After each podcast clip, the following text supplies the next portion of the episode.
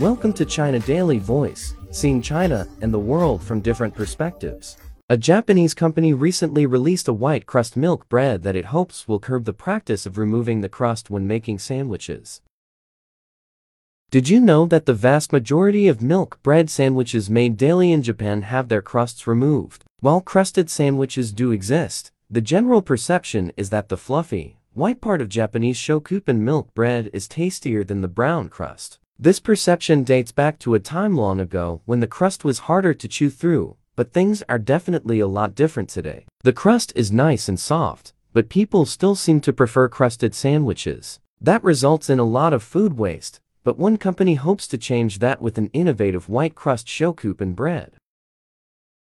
Tokyo chef Sugimoto and his team at the Imperial Hotel spent six months developing an innovative type of bread that they claim eliminates the need to get rid of the crust. People have been coming up with all sorts of ways to recycle bread crusts in order to curb food waste. But Sugimoto's idea was to create a crust that didn't have to be discarded in the first place.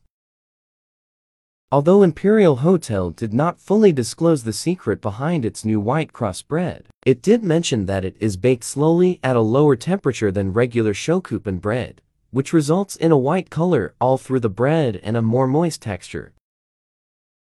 Founded in 1890 by Japanese aristocracy, Imperial Hotel used to serve crustless milk bread sandwiches to its customers, but starting on October 1st of this year, they will be switching to this new white crust bread, thus decreasing its food waste considerably.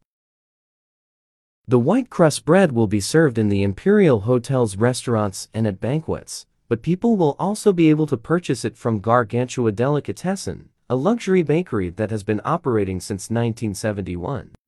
That's all for today. For more news and analysis, buy the paper. Until next time.